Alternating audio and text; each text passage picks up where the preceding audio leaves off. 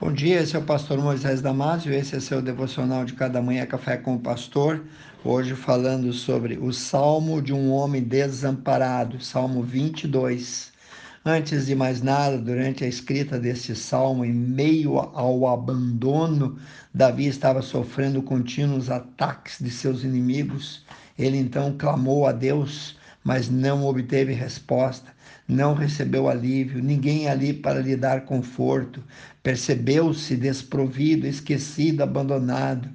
Deus parecia tê-lo deixado de lado, a própria sorte. Deus parecia distante, indiferente, insensível à sua dor. Ele se sentia um homem desamparado, a escuridão abraçava Davi, a sombra da morte se fazia vizinha, a angústia tocava, a solidão o acompanhava. Mas Deus, onde ele estava?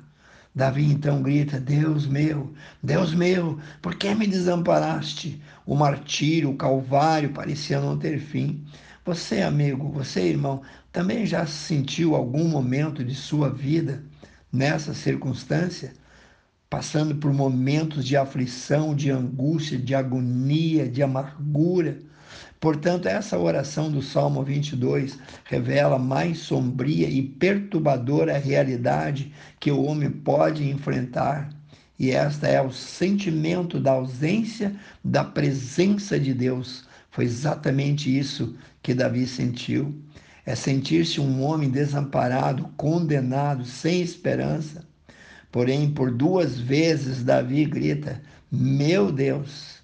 A esperança, o júbilo, a força, a alegria de Davi ainda estavam lá, não haviam sido tiradas, mas nada abalava sua convicção, sua fé de pertencer a Deus. Davi, mesmo cercado por tudo que era contra ele, mostrou plena confiança em Deus dessa forma. Em meio à dor, Davi recorda-se que o seu Deus é santo, soberano e sublime.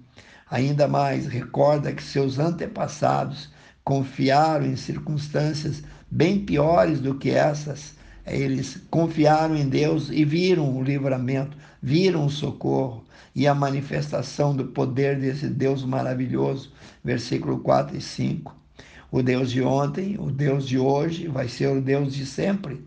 Ele ouvirá o clamor dos abatidos e libertará os cativos. Davi creu nisso e nisso colocou a sua confiança. Desumana era a situação de Davi. Sua condição era cruel, implacável. Ele possuía a dignidade de um verme. Ele era motivo de zombaria, chacota, escárnio, objeto de desprezo, riso e insultos. E os seus inimigos ridicularizavam, ridicularizavam a sua fé em Deus, dizendo: Deixem que o Senhor o liberte. Ele não quer o seu bem? Assim, mais uma vez, Davi então clamou a Deus, pedindo que Deus não desistisse dele. Entre os versos 12 e 18, ele usa várias metáforas para retratar os inimigos ferrenhos que o cercavam. Ele os chama de touros, leões, cães, salteadores, que procuravam tirar-lhe a vida sem força para lutar. Davi diz descreve-se como uma águia em final de vida, descreve os seus ossos quebrados, o coração derretido. Só a presença de Deus naquela hora poderia renovar o seu vigor e salvá-lo da espada da vingança dos seus inimigos. Então, Davi, num ato tremendo de fé, convicto então da intervenção do seu Deus, o qual ele servia, ele faz um voto tremendo. Ele promete que depois de testemunhar sobre Deus, depois desse livramento, ele vai direto para o meio da congregação e lá ele vai dizer a todos: Olha, Deus não desprezou, nem me abominou, nem me abominou a minha fé, a fé desse aflito, nem ocultou de mim o seu rosto, mas ouviu quando eu gritei por socorro.